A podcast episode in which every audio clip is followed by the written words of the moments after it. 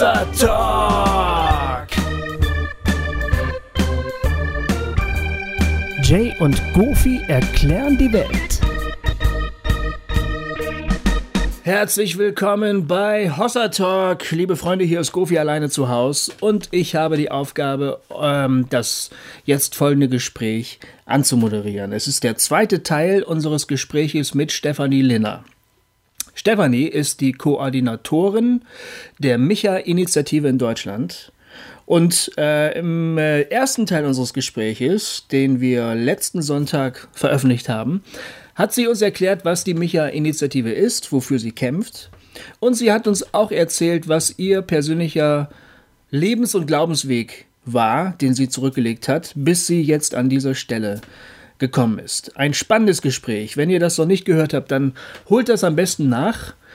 Ähm, aber natürlich, wo ihr jetzt schon mal hier seid, könnt ihr auch direkt reinsteigen ähm, in die folgenden paar zig Minuten, die wir mit Steffi verbringen durften. Ein spannendes Gespräch, viel Spaß dabei. Und, ich glaube, das ist für mich auch jetzt immer wieder der Brückenschlag zu dem, was ich ähm, in Micha so als, als wahr erlebe in der Welt. Äh, irgendwie hat neulich Tobi Feix bei uns bei Micha Vernetzungstreffen, da ging es um, um die theologische Grundlegung von Menschenwürde in der Bibel. Und dann hat er so gesagt, äh, ich glaube, Paul Tillich heißt der, der macht eine Unterscheidung zwischen Essenz und mhm. Existenz. Genau. Und Essenz ist ja Hast du schon gehört, hast du schon gewusst, siehst du, nichts so. Ich nicht, ich ähm, nicht, erzähl's mir. Genau, also Essenz ne, ist dieses ja. Imago Dei, dass wir eben immer in der Ebenbildlichkeit gemacht sind und verbleiben. Und mhm. das kann uns niemand nehmen, deswegen spricht man ja auch von dieser schönen, unveräußerlichen, unteilbaren, unverle ja, verletzlich ist sie zwar schon, aber sie kann mir niemand absprechen, diese Würde. Ne? Du bist ein Geschöpf mhm. Gottes. Genau, und das mhm. gilt tatsächlich eben für jeden Menschen, egal ob er mit Behinderung geboren wird oder ob er sonst irgendwelche für uns nach unseren Standards erkennbaren Makel hat, diese Gottesebenbildlichkeit ist immer schon so da und gegeben und uns quasi ja, ans Herz gelegt, im wahrsten Sinne des Wortes. Und dann gibt es eben die Existenz und dieses mit diesem Now and Not Yet, diese Verspanntheit des ja. menschlichen Existierens. Ne? Ja. Dass wir halt wissen, wow, da ist noch so viel zu lernen und irgendwie ist da eben so viel Bruch aber das gehört eben auch wiederum dazu, dass wir in dieser Würde gemacht sind, weil, und das, da haben, glaube ich, viele Leute so Hemmungen oder, oder so komische Verspanntheiten damit, dass wir einen Auftrag haben, die Welt mitzugestalten und zu kreieren und da auch in Gottes Ebenbild gemacht sind, hat ja immer auch was Unfertiges. Ja. Ne?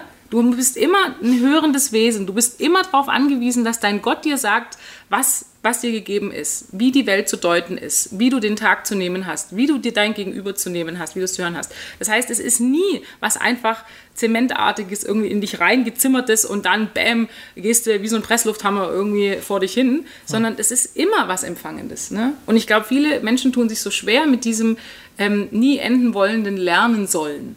Ja. Und ich ja. finde es halt eher ein Geschenk, weil ich immer denke, Mensch, ist doch geil. Ich darf hm. von jedem was hören und was genau. wissen und was lernen und der erweitert mich. Genau. Ich bin in einem Moment mit einem wertvollen Menschen angekommen und dann darf ich den wahrnehmen und realisieren hm. in unserer gemeinschaftlichen Existenz, ne, in diesem Moment. Genau. Du bist und, halt ein lernfreudiger Mensch. Ja, aber dieser ja. Gedanke, dass man, also dass, dass die Welt noch nicht fertig ist. Hm. Also das äh, finde ich, äh, ähm, Rob Bell sagt das auch gerne. Hm. Und das äh, spricht mich total an. Der Gedanke, die also es ist ein jüdischer Gedanke übrigens, mhm. die Schöpfung ist noch nicht fertig. Mhm. Wir sind alle Teil mhm. dieser Schöpfung, die, mhm. der, die immer weitergeht. Ähm, mhm.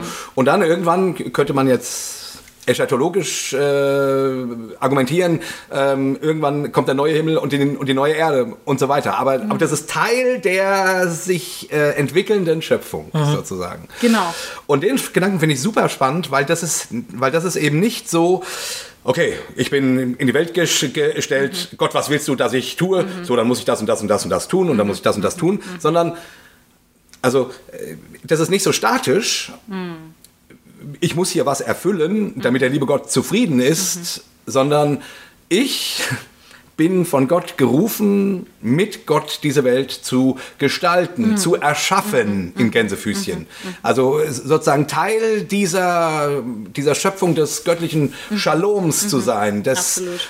dessen, was, was aus Gott herausfließt. Liebe, Frieden, Gerechtigkeit, äh, Kunst, Kreativität und so weiter und so fort. Und das, finde ich, setzt einen auf eine völlig andere Spur, als wenn man Gott immer nur sozusagen als den Auftraggeber sieht, irgend, du sollst XY tun.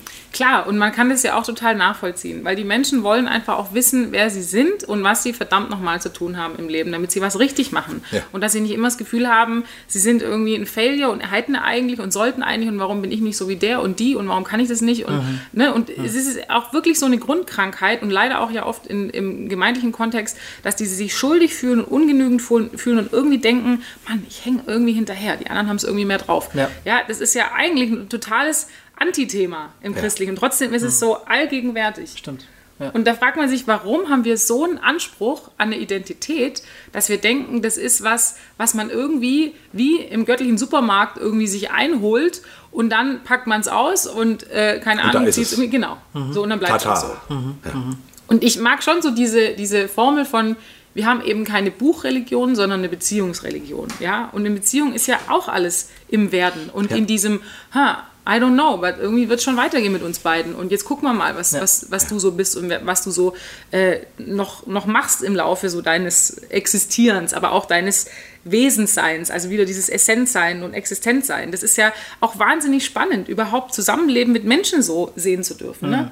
Ich habe immer so ein Geschenk, wenn ich das Gefühl habe, Gott lässt mich so in das Wesen der Menschen reingucken und lässt mich so hören, was sie wirklich bewegt. Ne? Und andererseits muss man immer mit diesem, wollte jetzt gerade schon Bullshit sagen, aber ich habe es jetzt hiermit nicht gesagt, ähm, muss man immer auch mit dem alltäglichen... Darf man bei, bei uns äh, übrigens sagen. Habt ihr da so ein... Äh, Wir haben keinen Pieps, wir sagen das alles. Beispiel, wie das mit diesem treuen Gesichtsausdruck Wir machen das Bullshit. Bei uns darf man alles sagen. Aber uns ist alles komplett erlaubt. Manchmal kriegen wir Ärger, wenn wir Pimmel oder Ficken sagen. Schön. Aber selbst, aber selbst Dagobert ist, ist, ist, ist, inzwischen großzügiger geworden. Dagobert ist richtig nett zu uns. Ja. Echt. Ja, und auch das ist ein großartiges Beispiel. Nee, tatsächlich. Also ich glaube, dass wir es ganz arg annehmen dürfen und lernen dürfen, dass es, ich sag's mal so, so technisch trocken, dass es Stilmittel gibt, um sich auch selber als Mensch deutlich zu machen und zu sagen, dann gebrauche ich das Wort halt mal, weil so bin ich halt auch. Und ich bin immer auch irgendwie mal daneben oder absurd oder irgendwie nicht ganz äh, irgendwie in der Spur. Und das ist auch menschliches Leben. Und es bringt nichts, wenn man es irgendwie raussetzt, irgendwie, irgendwie quasi in eine, äh, wie soll man das sagen, so äh, in die Einsamkeit stößt, diese Seite von sich und irgendwie sagt, und jetzt habe ich mich entschlossen, nur noch Gott nachzufolgen und ganz heilig zu sein. Und dann ist das so. Und dann dauert es ungefähr zwei Minuten, bis man denkt, oh Mann, und äh, warum habe ich jetzt aber nicht die Kraft, das für immer irgendwie draußen zu halten? Ja, weil es auch nicht so gedacht ist, dass wir es immer draußen halten. Kannst du uns noch in drei Sätzen sagen, wie es dann zu Micha kam? Bei Ja, dir? voll gut. Und drei dann uns Sätze, ganz kurz nochmal, wie alt du bist überhaupt. Das- 32, Alles klar. 84. Und damit man so eine Vorstellung hat, weil Genau. die, die Leute sitzen jetzt hier nicht mit uns zusammen. Die Steffi Yes, ist so yes. schlau, man würde denken, die ist 54. Das ist richtig. Und ich sehe auch so aus. Nein! Du siehst aus wie 24. Wahnsinn. Ja, ja, das ist 14 eigentlich. Vielen Dank. Ich sage Naja, jetzt, also jetzt bitte. Ich Das ist ein bisschen jetzt innerlich zusammen. Okay. Mhm. So, dann habe ich das ganz viel gemacht, ehrenamtlich. Dann habe ich mein Studium abgeschlossen. Gar nicht mal so schlecht, falls ich das hier kurz sagen darf.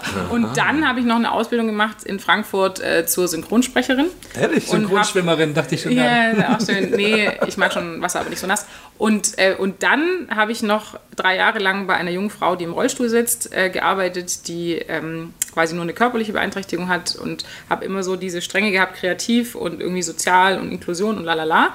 Und habe zusätzlich noch in Heidelberg die Micha-Lokalgruppe mit einer Freundin gegründet und aufgebaut. Aha. Und immer so der damaligen, genau, zentral, also wir haben nicht die Micha-Initiative. Nein, nein, aber ihr habt die Lokalgruppe, genau. also du hast Kontakt. Nee, die Michael-Initiative kann sie ja gar nicht gegründet Das weiß ich werden, doch alles. Weil sie heißt ja gar nicht Michaela. Ja. Richtig, das Genau. ist eine der. Aber da kam schon ein, ein erster Kontakt und Genau, du hast gesagt, genau. sowas brauchen wir hier. Das, genau, das war wieder so ein inneres, da gab es doch mal irgendwas, irgendwas hat mal jemand erzählt von irgendeiner Micha-Initiative, ich glaube, die machen irgendwas mit so- sozialer Gerechtigkeit, klingt irgendwie cool.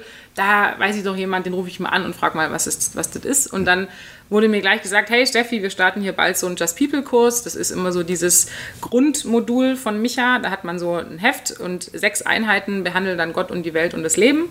Und dann sammelt man sich so als übergemeindliche Gruppe und äh, geht so Themen durch, eben wie Globalisierung und was ist eigentlich die Wiss Da gibt es Materialien quasi. Genau, genau, gibt's Also Materialien. wenn ich bei uns in der Gemeinde, wir haben so ein politisches Abendgebet, äh, sagen würde, boah, wir wissen eigentlich gar nicht, was wir hier beten sollen oder was wir hier machen überhaupt, dann, Genau. Dann hättet Kann ihr... jemand- genau, äh, also dieses Kursheft ist äh, ziemlich fein und äh, wie gesagt, da sammeln sich dann oft Interessierte aus allen möglichen Gemeinden, machen das gemeinsam in sechs Einheiten. Auch da geht es dann darum, äh, was ist die Mission Dei für die Gemeinde und was eigentlich ist unser Missionsverständnis und was hat es dann mit meinem äh, Selbstleben jeden Tag zu tun, aber auch mit dem Leben in der deutschen Gesellschaft, aber eben auch bezogen auf die ganze Welt hin. Ne? Und da hat man dann so diese Schrittfolgen. Und ähm, also das ist das eine Material. Dann haben wir noch die schöne Gerechtigkeitsbibel, wo alle Textstellen gemarkert sind, die sich mit Armut und Gerechtigkeit befassen. Wir sind dann immerhin an der Zahl 3150. Das ist ja auch nichts Pappenstieliges. Ihr habt dieses Projekt äh, Die Stimme erheben. Genau, die hattet ja neulich auch den Marco Michalsik hier zu Gast. Genau, der ist ja genau. da auch Marco, mit so genau. einem, einem Künstler drauf, in Ja. diesem Künstlerkollektiv. Auch eine wunderbare CD. Ich habe euch übrigens eine mitgebracht. Oh, wie cool. Als, Ja. Äh, Ja. Direktgeschenk. Schön. Tada. Tada. Ja, damit ihr mich ein bisschen leiden könnt am Schluss. Und genau. Du meinst, weil du uns kaum zu Wort hast kommen lassen heute? Richtig. Ja. Ich weiß nicht, wie sonst die Redeanteile sind. Ich Nee, das ist schon, du hast, du hast eine Also, Punktzahl. du bist schon ganz vorne, würde ich sagen. Ich habe noch, ich habe auf jeden Fall noch eine spannende Frage. Ich will nicht Ja. zu früh Schluss machen, Genau. aber er und dann äh, war Heidelberg so schön auch am äh, Gedeihen. Und ich habe immer wieder auch mit der Michael Zentrale, die damals noch in Leipzig war, äh, und dem Alex Gentsch äh, viel Kontakt gehabt und dann auch geholfen. So die Micha Vernetzungstreffen, die jedes Jahr stattfinden, die großartig sind. Ich hatte euch ja eingeladen. Ihr wusstet Bescheid, ihr könnt mir nicht sagen, ihr hättet es nicht gewusst. Nee, wir wussten's. Und genau, es war auch Konnten aber nicht. phänomenal. Konnte nicht. Aber nächstes Jahr hoffentlich. Ich nehme direkt die Anmeldeformulare mit. Und äh, nee, ist wirklich großartig. Oh Gott, oh Gott. Und- also, also nur mal nebenbei, ähm, ihr Blick sagt, sie wird genau das tun. Der Frau entkommt man nicht. Also. Deswegen wurde ich angeheuert. So, ähm, genau, das Follow-up ist meine Stärke. Und dann wurde ich eben irgendwann gefragt, als Alex ähm, die Entscheidung getroffen hatte, äh, nochmal eine neue Herausforderung anzunehmen, beruflich, der ist mittlerweile in Brüssel, ähm, ob ich mir das nicht vorstellen könnte, das Zentrale quasi zu koordinieren. Und hatte damals ehrlich gesagt auch noch keine Ahnung, was das alles bedeutet und was da auf mich zukommt. Mir wurde dann halt so die Direktfrage auch gestellt, kannst du dir vorstellen, nach Berlin zu gehen? Ja, kann ich. Das war dann irgendwie für mich sofort safe. Ich, ich kann das jetzt loslassen in Heidelberg. Und dann äh, war das ein ziemlich steiler Ritt irgendwie in die Hauptstadt. Und seitdem machen wir da eben Start-up und sind schwer irgendwie am Entdecken, was das Hauptstadtleben auch für Micha bedeutet. Also wir haben unheimlich viel Positives ähm, jetzt so, so resonieren von, von anderen Organisationen und der Politik. Also wir haben Gott sei Dank ganz tolle Menschen auch kennengelernt, gerade im Bundesministerium für wirtschaftliche Zusammenarbeit und Entwicklung. Das sind so, die normalerweise immer mit Entwicklungshilfe assoziiert werden Ja. auf Ministerienebene. Aber ähm, das habe ich ja noch gar nicht erzählt. Es gibt ja, ich weiß nicht, ob ihr es wisst, seit letztem Jahr von den Vereinten Nationen verabschiedet die Nachhaltigkeitsziele, ne, die 193 Staaten verabschiedet haben. Das sind insgesamt 17 Ziele, das sind das Nachfolgemodell, vielleicht kennt ihr die, die Millenniumsziele. Ja. Ja. früher, genau, es waren die acht, die schön übersichtlich ging acht. bis 15. Genau. Ich, ne? Und die wollten die Armut weltweit halbieren und haben zumindest teilweise die Ziele auch schön erreicht. Und man hat aber gesehen, hm, schön war die Anstrengung, aber leider sind immer noch 1,3 Milliarden Menschen in extremer Armut. Ja, und deswegen muss da noch irgendwas kommen. Und jetzt hat man die Nachhaltigkeitsziele verabschiedet, die bis 2030 komplett jegliche Form extremer Armut in der Welt überwinden wollen.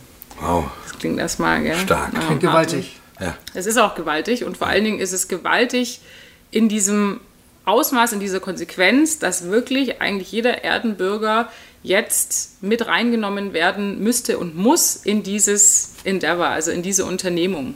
Was das bedeutet, dass bis 2030 das eigentlich gar nicht unrealistisch wäre. Das ist noch immer der Clou an der Geschichte. Ne? Wir haben ja eigentlich so viele, sage ich mal, auch Lebensmittelproduktionsvorkommen, dass wir, ich glaube, 12 Milliarden ähm, sind ernähren könnten, ne? Ja. wenn man es von der Zahl her sieht. Ja. Aber erzähle ich euch auch nichts Neues, was die strukturellen Gegebenheiten angeht, die aber mit unserem Konsum auch zusammenhängen, ist es leider so eben, dass immer noch jeden Tag eben 800 Millionen Menschen hungrig zu Bett gehen. Und Willst du damit sagen, unser Konsum hier in der westlichen Welt ist dafür, ist daran, äh, ist ist mitverantwortlich Ja. dafür, Ja. dass 800 Millionen Menschen Ja. in Armut leben. Ja, Punkt. Wieso? Weil wir ein Verhalten an den Tag legen, und zwar jeden Tag, und ich sage da ganz bewusst wir, Ja. das absolut unnachhaltig ist und ungerecht, weil es äh, auf dem Rücken der Ärmsten ausgetragen wird in der Welt. Dadurch, dass wir so ein überbordendes Luxusleben haben, und da muss ich keine äh, keine Ahnung, Millionen im Jahr verdienen, ja, um das sagen zu können. Ich mit meinem früheren Sozialgehalt als äh, Assistentin meiner Frau im Rollstuhl war unter den Top 8% Verdienern der Welt. Ja, man muss das immer im Vergleich sehen, im Weltlichen, wo man eigentlich steht mit dem, was wir haben in Deutschland. Und das heißt, wenn halt Unter jeder. den, den Top 8 8 Prozent, ja.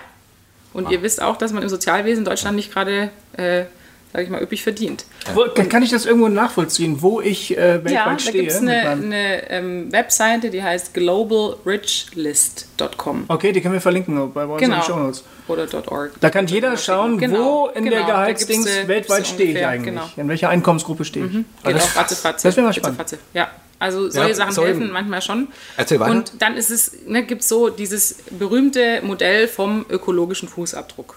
Ne, da gehört so rein, wie viel Getreide muss bei uns angebaut werden, damit unsere Masttiere dann genug Futter kriegen, damit sie eben in der Fleischproduktion äh, dieses Level, dass es haltbar ist, wie viele Tiere überhaupt werden bei uns äh, geschlachtet, wie viel Wald muss bei uns gerodet werden, wie viel Seeweg und äh, quasi Fisch wird bei uns äh, gefischt, ähm, was insgesamt haben wir für CO2-Emissionen und so weiter. Gibt es also so eine Struktur, wo man dann abmisst, was haben wir davon Verbrauch. Und da ist der Verbrauch in Deutschland zum Beispiel so, dass wenn alle so leben würden wie die Deutschen, bräuchte man circa 2,6 Erden.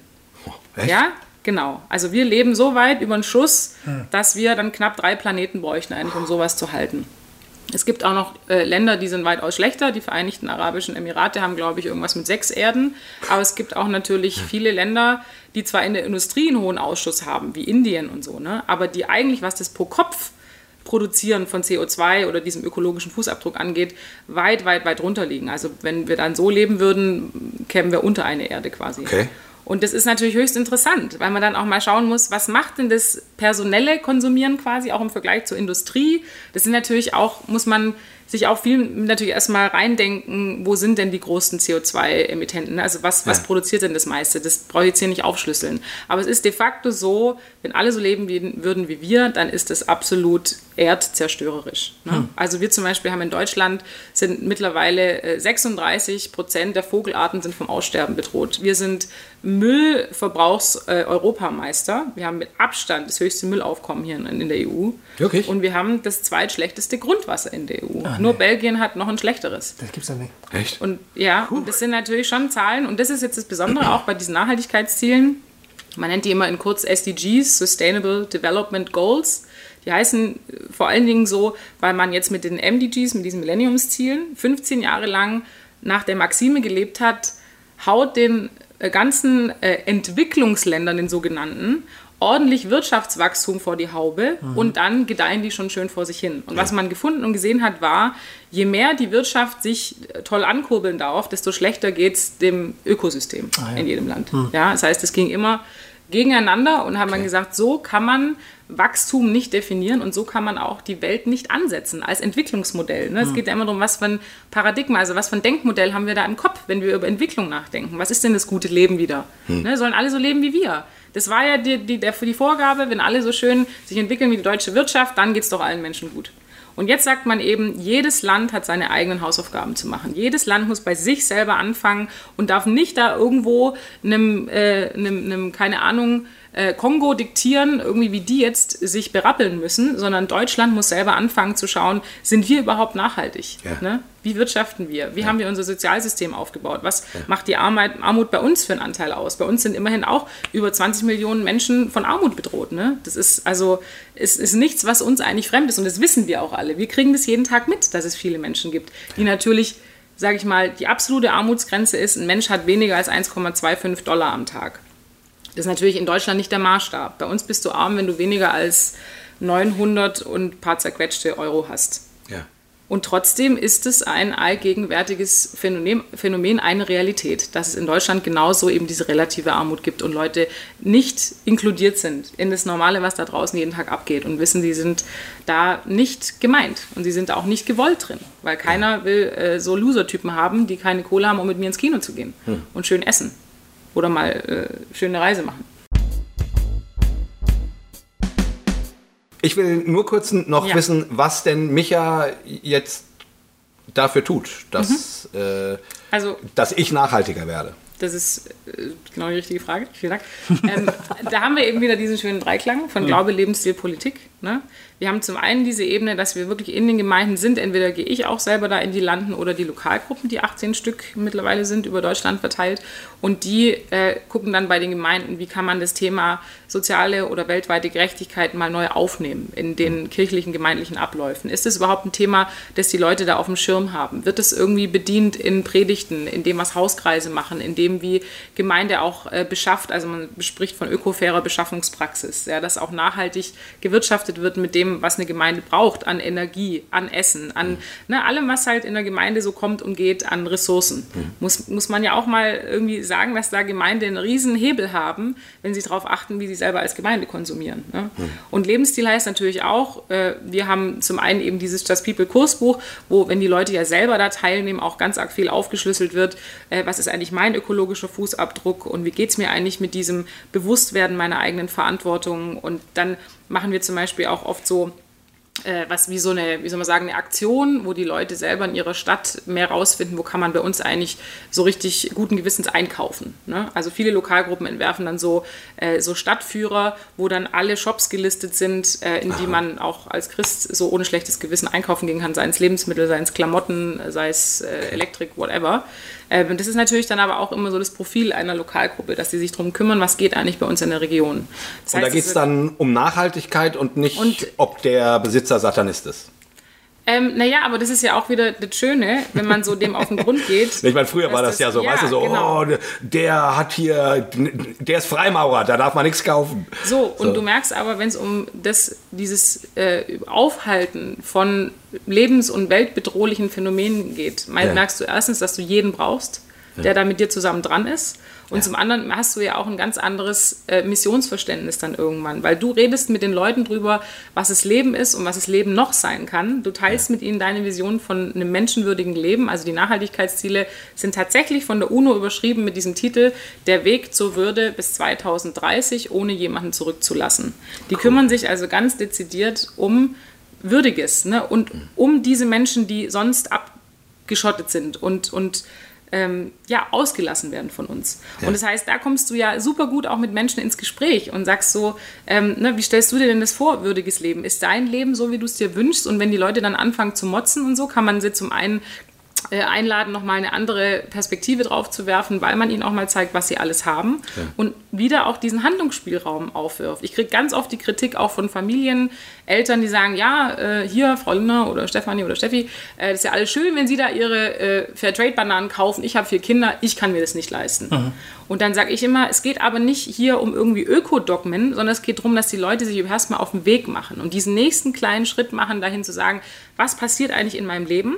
Ja, was für ein Konsummuster hat meine Familie, habe ich persönlich? Was glauben wir, brauchen wir überhaupt zum glücklichen Leben und zum, zum guten Sein? Und dann ist es ja einfach eine Milchmädchenrechnung, wenn ich denke, nur weil ich immer äh, billiges Vollfutter kaufe, aber davon viel, äh, werden meine Kinder satt. Ja? ja. Da gibt es ganz einfache Rechnungen, wenn ich gute Lebensmittel kaufe und vor allem Obst und Gemüse sind im Bioladen oft auch nicht teurer als im konventionellen Shop, ähm, dann macht es satt und dann stärkt es mich und dann kann ich damit, kann mein Körper damit mehr anfangen. Ja? Und dann geht es nicht darum, jeden Tag irgendwie High-Quality Schoki zu kaufen, sondern dann sage ich meinen Kindern halt, es gibt halt nicht jeden Tag was Süßes. Ja. ja? Und dann überlege ich mir das halt, was ich wirklich brauche. Und es geht wirklich um diese äh, gemeindliche Praxis der kleinen Schritte, wo sich Christen auch gegenseitig ermutigen, nicht loszulassen, nicht locker zu lassen, nicht aufzugeben.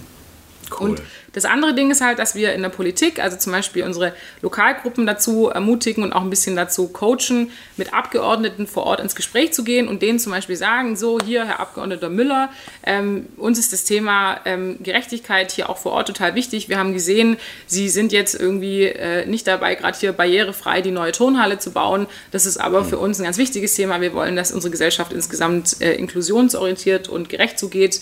So, machen Sie mal was. Ja? Und die Leute einfach auf diesen Weg zu bringen, man kann so viel machen. Dafür sind unsere Politiker in einer rechtsstaatlichen Demokratie da.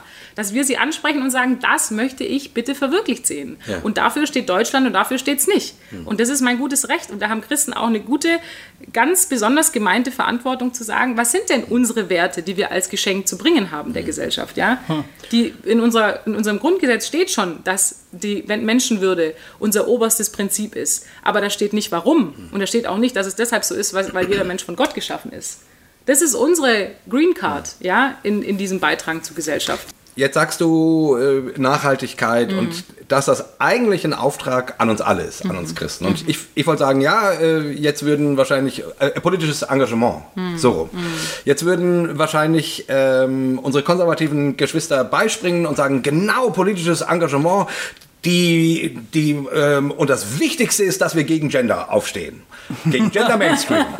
So, ähm, das habe ich gelacht. Äh, nee, das ist ja sozusagen das große Thema der konservativen Seite, äh, dass dort irgendwie eine große Verschwörung gewittert wird von den, keine Ahnung, Homosexuellen und den Transen und was weiß ich nicht alles. Also auf jeden Fall, Gender Mainstream ist das Übel der Welt. Ja, augenblicklich. Leider, leider wird es so gesehen. Ja. Und ich du glaube, stehst ja nun für was anderes. Ich stehe für was auf. anderes. Also ich glaube, mein Thema heute äh, braucht es wahrscheinlich gar nicht sein, jetzt für Gender Mainstreaming irgendwie in die Bresche zu springen, obwohl das auch mal ein interessantes Thema wäre.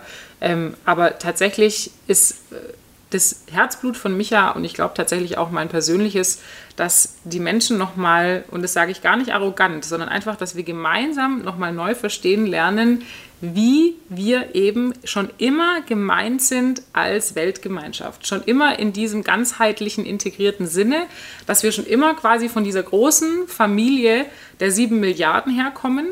Ja. Und nicht dieses individualistisch, oh, wie geht es eigentlich meiner Familie und meiner Gemeinde und sind wir alle im Trocknen, unsere Schäflein und so, sondern dass wir erstmal eine Blickrichtung brauchen im Hinblick auf diese Verwandtschaft. Ja? Diese berühmte Frage im Christlichen, wer ist mein Nächster? Ja. Ich glaube, die war noch nie so relevant und äh, auch gefährlich wie heute, weil es da heute keine, noch viel weniger als in allen Zeitaltern davor, keine fertigen und abgeschlossenen Antwortkategorien mehr drauf gibt. Weil im Prinzip ist durch diese globalen und globalisierten Lieferketten jeder mein Nächster. Ja? Hm weil alle mit ihren Händen, die meine Kleidung fertigen oder äh, mein, keine Ahnung, Soja ernten, an mir dranhängen. Ja? Und das heißt, diese, diese Denke, das ist wirklich einfach eine komplett neue Art, die Welt zu verstehen und zu sehen, zu sagen, es geht immer erstmal drum, wenn Gott wirklich das mit seiner Ebenbildlichkeit so gemeint hat und so gemacht hat, dann muss das heißen,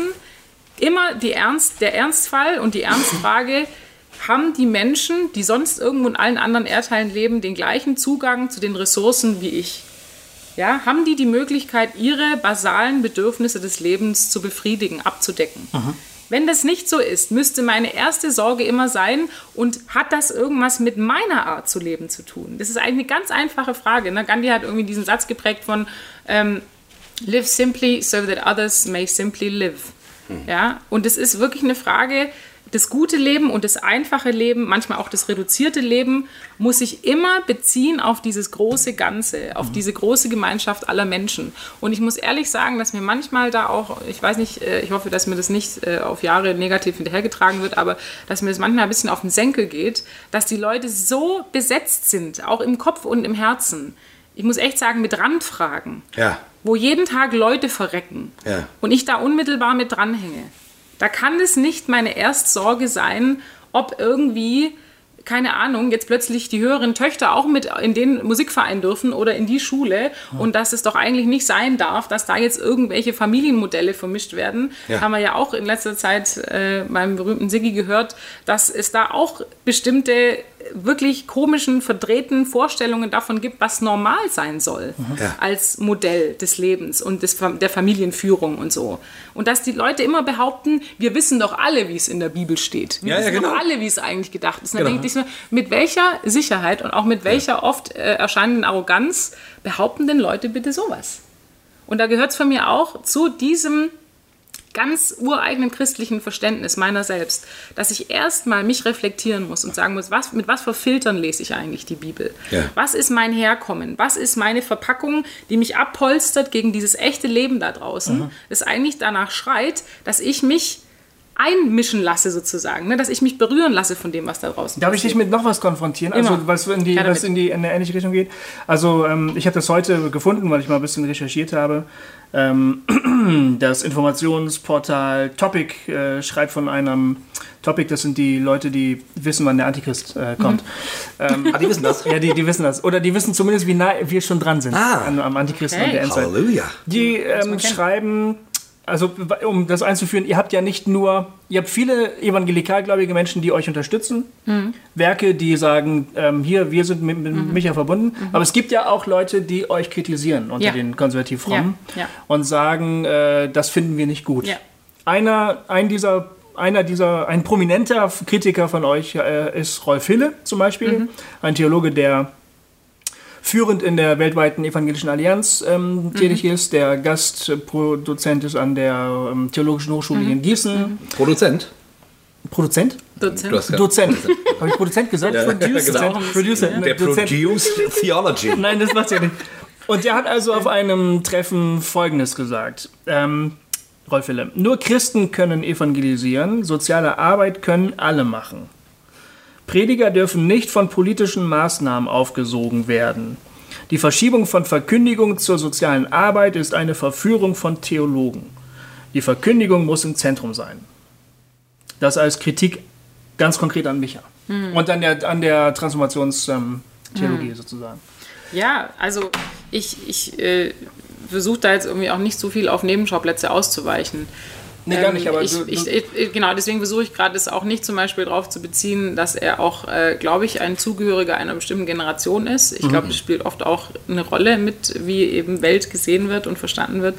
Und das eigentliche Essentielle für mich da drin ist, ähm, ich sage es immer wieder gerne, von unserem Urauftrag und unserem Ursein her verstehen lernen, wie es gedacht ist, wie es gewollt ist von Gott. Ja? Und da habe ich schon immer diese Dimension, der Mensch ward gemacht in den Garten Eden und ne, es ist ihm gegeben, diese Umgebung dieser Schöpfung, dieses wunderschönen Paradieses. Und es ist ihm gegeben ein Gegenüber, eine immer schon gewollte und gewordene Beziehungshaftigkeit Ja. seines Lebens. Und natürlich auch das Zwiegespräch, das Anhaltende mit dem Schöpfer selber. Das heißt, ich habe schon immer ganz unterschiedliche Dimensionen des Menschlichen. Es ist schon immer präsent, es ist schon immer existent. Ja, oder auch die Essenz des Menschlichen, dass es da verschiedene ähm, Bereiche gibt, sage ich jetzt einfach mal Ja. so. Und für mich ist es ganz natürlich. Also ich, ich glaube, ich tue mich eher schwer, immer von dieser Kritikseite herzukommen, weil in mich ist das so reingeflossen, dass natürlich das Leben so vielfältig ist und so vielseitig. Und wir sind als Menschen schon immer soziale Wesen. Und wir sind als Menschen schon immer in eine Gesellschaft reingeboren und in ein mehr oder anders geartetes Rechtssystem. Ich, Und in ein Ungleichgewicht unter Umständen, keine Genau. Ahnung, Reiche und Arme und so weiter und so fort. Und ja. ich bin schon immer reingeboren in diesen Auftrag, die Schöpfung zu bewahren und damit kostbar umzugehen, ja, Mhm. und mich da drin selber demütig zu verhalten. Ich bin nur ein kleines Staubkörnchen in der ganzen großen Schöpfung und alles gehört Gott. Mhm. Und wenn alles Gott gehört und ihm das so wichtig ist und er die Nationen gemacht hat, die Völker, die Stämme, ähm, wirklich jedes Geschöpf ist ihm der eigene Teil des Augapfels, sage ich mal, obwohl das natürlich viel auf den Menschen als Krone der Schöpfung gemünzt wird. Aber man sieht es auch in der Schöpfungschronologie, diese Art von liebevollem Urteilen, es ist gut und er sah, dass es gut war und dieses Befinden, ja, dieser Gutheit, dieser intrinsischen. Das ist göttlicher Urwert. Ja, da kann ich nicht kommen und sagen, das ist jetzt aber wenig, weniger wichtig, weil das hat nichts mit Bekehren zu tun. Ja. Also ich frage mich auch, aus welcher Art von Rechtfertigung das kommt. Weil ich habe die Bibel auch noch nie so verstanden.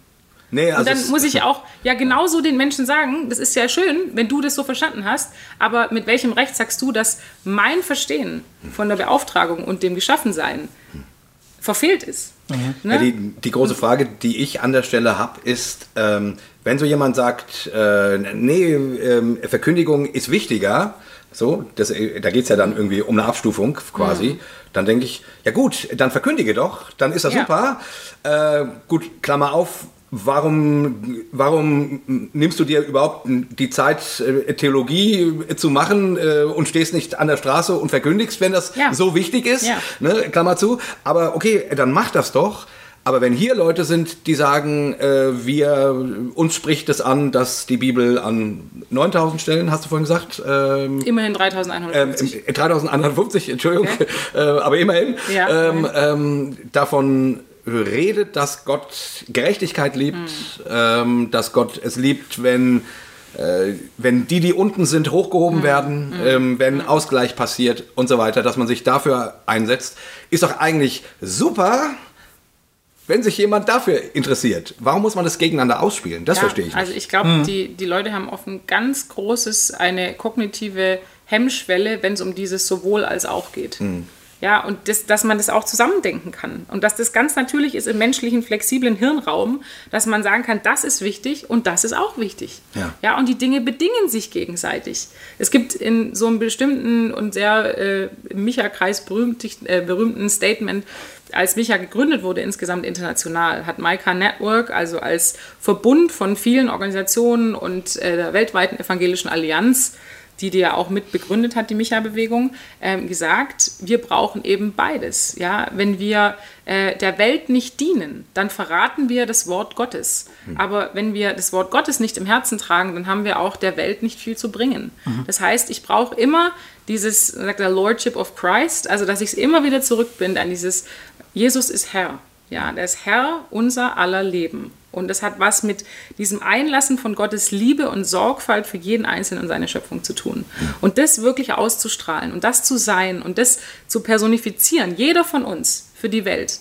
Ja, das ist das, was es zusammenbringt, dass ich ja immer das Wort Gottes lebe. Wir sind ja alle dieser lebendige Teil des Leib Christi. Ja. Wir sind schon immer begriffen und gewollt als vergemeinschaftetes, vergemeinschaftetes Wesen sozusagen. Ne? Wir hängen alle da auch wieder als Leib Christi untrennbar zusammen. Und ich glaube, für mich ist es ähm, auch mittlerweile so klar, dass es eben verschiedene Bereiche gibt, wie eine Gemeinde und die Kirche sich insgesamt auch verstehen sollte. Da ist immer also ich sage es oft im Englischen, weil ich eben oft auch mit Internationalen darüber rede, da gibt es so diese drei Bereiche von Creation Care, also von Schöpfungsbewahrung, von ähm, sozusagen Gemeindefürsorge, dass ich schaue, dass äh, die Jüngerschaft sozusagen ähm, ähm, lebendig bleibt und die Menschen auch wirklich Mentoren haben und Vorbilder und das Gemeindeleben lebendig ist durch die innige Gemeinschaft. Da gehört auch ähm, Evangelisation dazu, ja, also wirklich auch Menschen so zu erzählen von der Wahrhaftigkeit und Wahrheit Jesu, aber eben auch die Hinwendung zur Gesellschaft. Und es hat ganz viel mit diesem berühmten Wort von Gemeinwohlorientierung zu tun. Ja? Und dass ich immer als Christin, als, Christ, als christliche Gemeinschaft mich wiederfinde in diesem Größeren der ganzen Gesellschaft. Und dass es natürlich, natürlich schon immer mein Auftrag war, so wie Jesus eben auch gesagt hat, dass wir hingehen sollen und die Nationen zu Jüngern machen, dass er ganze Völker und Nationen und Gesellschaften gemeint hat. Und das heißt eben nicht, ich gehe nur von Tür zu Tür und verteile Broschüren, sondern ich habe das Wohl, diesen Shalom-Gedanken für eine ganze Nation im Visier. Das heißt eigentlich in einem viel größeren Maßstab denken. Genau. Oder? Es ist ja immer dieses Prinzip vom global denken, lokal handeln. Ja, also du hast immer diese Wahrheit, diese Realität des Weltgeschehens im Herzen und hast aber dann diesen Anspruch, um dich rum dich zu orientieren und zu, zu schauen, wo sind hier meine Fühler und meine Antennen und wo ist eben dieser Handlungsspielraum, den ich habe. Und Ja. da geht es um eine ständige Erweiterung, eine Verbreiterung dessen, wo ich mich selber befähigt fühle, was zu tun und anzusetzen. Und da geht es eben nicht darum, dass ich von heute auf morgen mein ganzes Leben umschmeißen muss und sage, ich bin so ein schlecht konsumierender Mensch und jetzt fühle ich mich einfach erstmal die nächsten drei Wochen scheiße und dann schaue ich mal, wenn ich wieder aus dem Zimmer komme, so und dann auch nur noch aus dem Zimmer, um zum Biomarkt zu gehen, sondern einfach das in sich einlassen, Schrittchen für Schrittchen und mit Leuten drüber reden und diskutieren und das aufnehmen als Diskursthema in die Gemeinden, zu sagen, was ist es denn für uns? dieses Thema. Und es ist ja auch kein leichter Begriff. Also über Gerechtigkeit sich zu verständigen, ist ja irgendwie keine, keine leichte irgendwie Rechenaufgabe. Ne? Also das finde ich eine ganz wichtige Botschaft. Ähm, eben, da hast du schon ganz oft gesagt, also den, den Mut zu den kleinen Schritten mhm. zu, zu wecken. Absolut. Ähm, sich nicht erschlagen zu lassen Absolut. von den großen So geht es mir Problem. oft. Ja, genau. ja, ich auch. So geht es mir. Ich, das, wenn ich denke, oh, ja. soll also das heißt zum Beispiel auch das, oder, innerfamiliäre Diskussionen ja. führen zum Beispiel. Ja. Also ähm, ähm, wir, meine Frau und ich reden darüber oft. Ne? Mhm. Wofür geben wir Geld aus? Was können wir uns leisten? Mhm. Äh, aber jetzt haben wir gerade echt wenig Geld, das können wir uns mhm. jetzt auch nicht mehr mhm. leisten. Und dann, ähm, was ist uns Ethik wert zum Beispiel, mhm. so als Geld wert? Ne?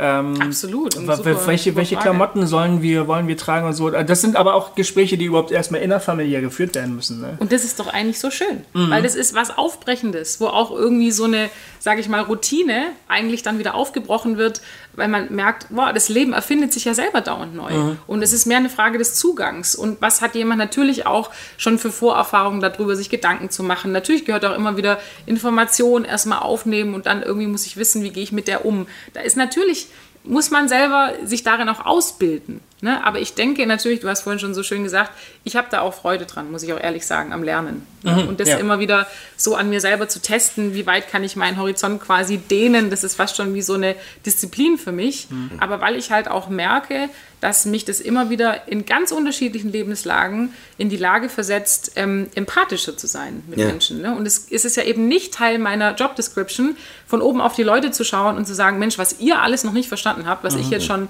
irgendwie ja, vor zehn Jahren irgendwie geblickt habe, mhm. sondern es geht ja darum, eigentlich diese Kapazität des Verstehens jeden Tag um ein Stückchen zu erweitern. Ja. Und immer zu sagen, ich bin erstmal dazu geschaffen, von Gott verstanden zu sein, angenommen zu sein. Und deswegen habe ich diese, diese eigene Maserung zu verstehen.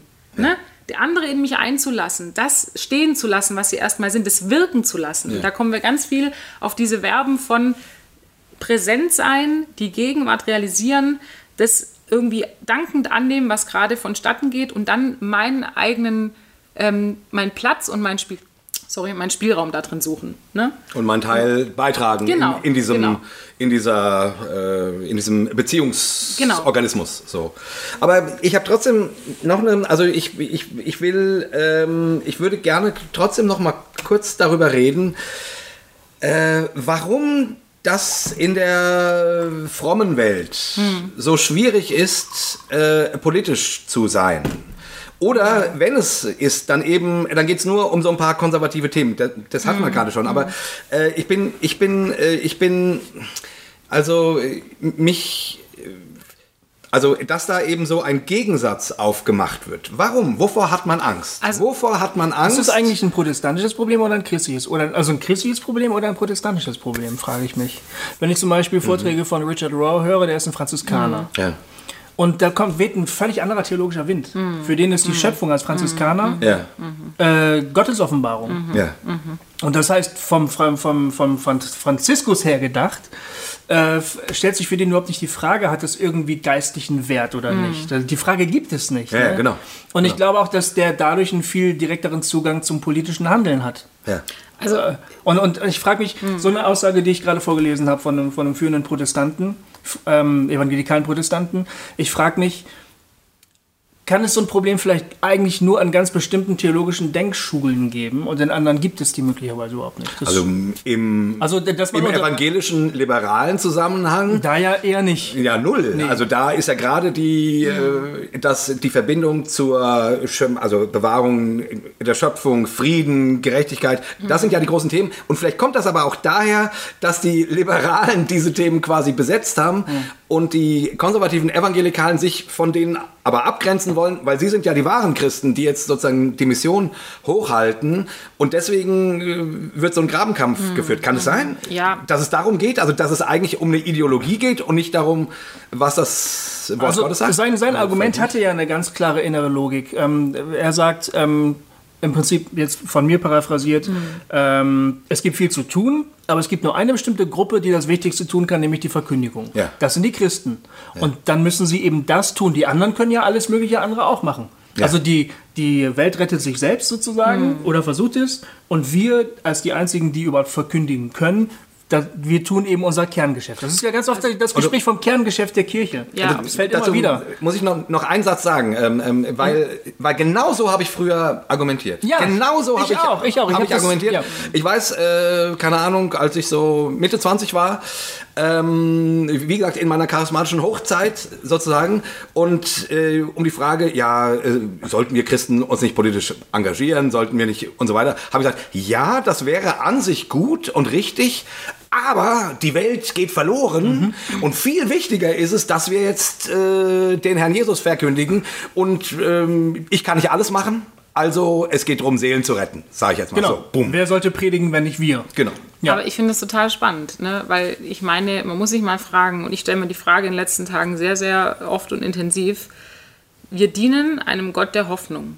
Und wir glauben aber im tiefsten Herzen, dass die Welt im Untergang geweiht Ja, furchtbar, ne? Und da frage ich mich immer, das, also ich glaube, dass, dass das tatsächlich in ganz vielen christlichen Köpfen und ähm, Innereien sozusagen so vorkommt, dass der Hoffnung oder der Welt keine Hoffnung mehr gegeben wird. Stimmt, Und ja. dann frage ich mich, mit welcher Art von, ähm, ja, wieder, mit welcher Hoffnung wollen wir denn dann das menschliche Herz erreichen? Weil wenn mir das was bedeutet, dass Gott die Welt so schön und so vielfältig und so reich, ja, und so in sich perfekt eigentlich gemacht hat. Es ist egal, was wir daraus gemacht haben. Gott hat es gut gemacht.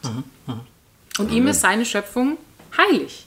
Das ist seine Schöpfung. Wir sind wieder dran, die Herrschaft Gottes. Und wer sind wir? Ich sage jetzt mal, ne, es gibt da Kapitel in der Bibel, die da auch bestimmt in vielerlei Augen eine ganz dezidiert eindeutige Sprache sprechen sollten und die Offenbarung sagt ja und so.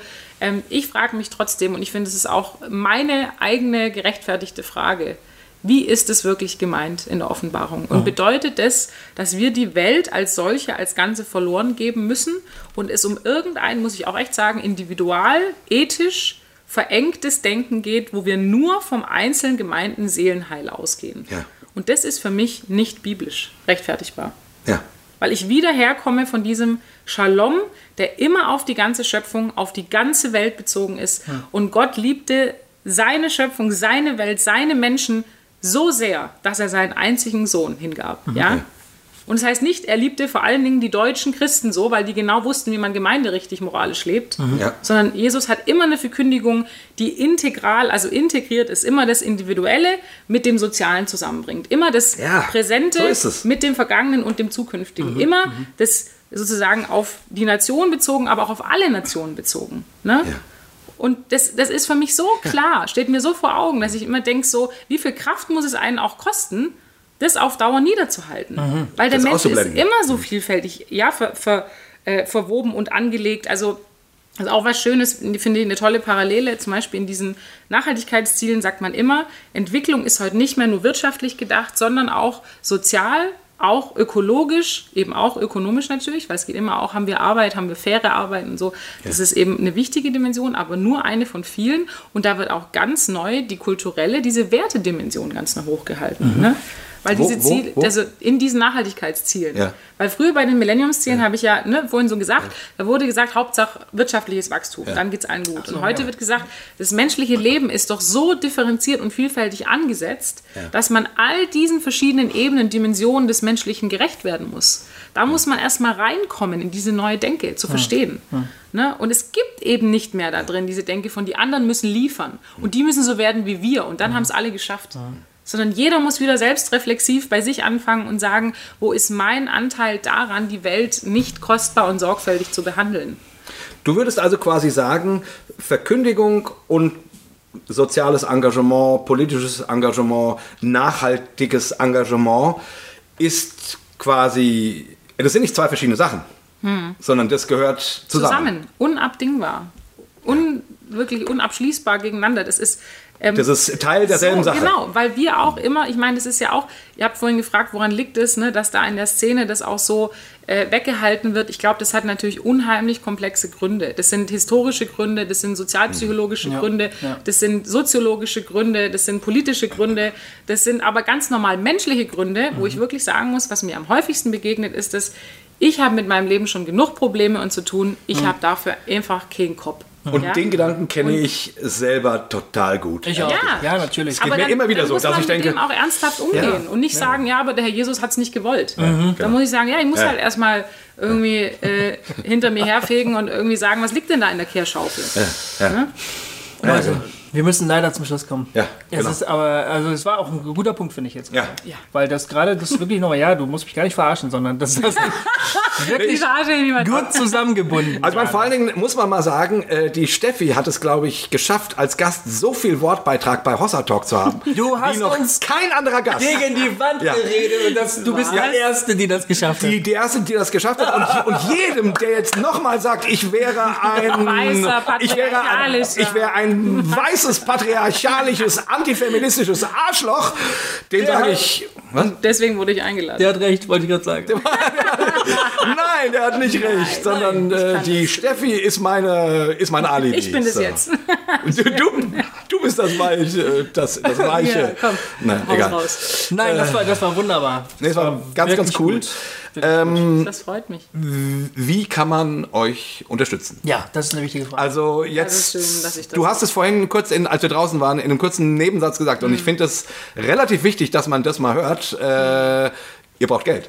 Genau, also auch gerade nicht zu knapp. Wir sind ja immer noch ganz fresh in Berlin und so ein Start-up hochzuziehen, Ja. das ist durchaus was Aufwendiges, weil wir alles wirklich von der Pike an neu erschaffen müssen. Büro, unsere Infrastruktur dort. Eben natürlich ist es auch äh, nicht für umsonst, dass ich mir da jeden Tag gefühlt 24/7 dafür mein Herz äh, hinausgeben lasse so in die Welt Ja. und natürlich auch die Bildungsmaterialien, die wir produzieren, ähm, dass wir mit Gemeinden äh, zusammen sind, um rauszufinden, wie wir ihnen am besten Hilfestellung geben können, dass wir ne, einfach diese ganz unterschiedlichen Bereiche von Bildung und fürsprecherischer Arbeit, man sagt anwaltschaftliche Arbeit dazu machen.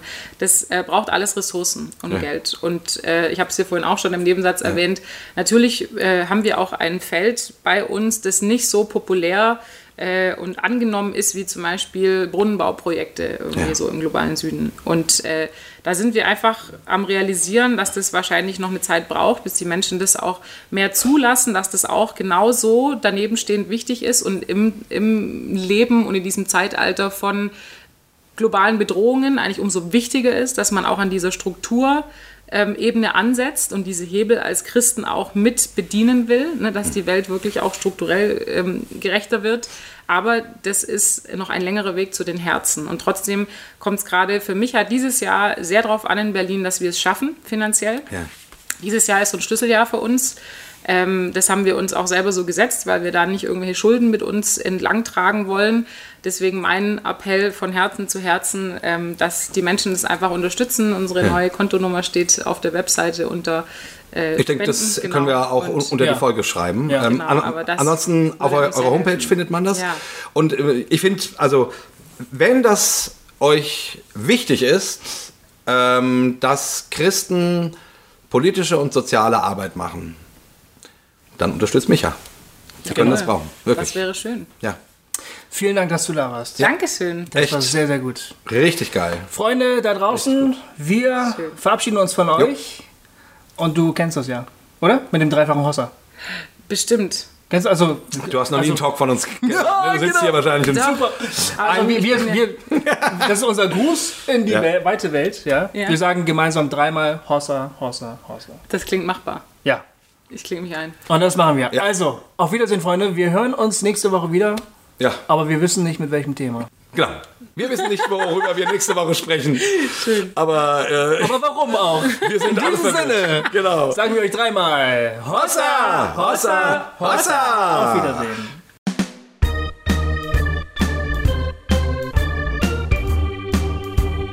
Hossa Talk! Jay und Goofy erklären die Welt.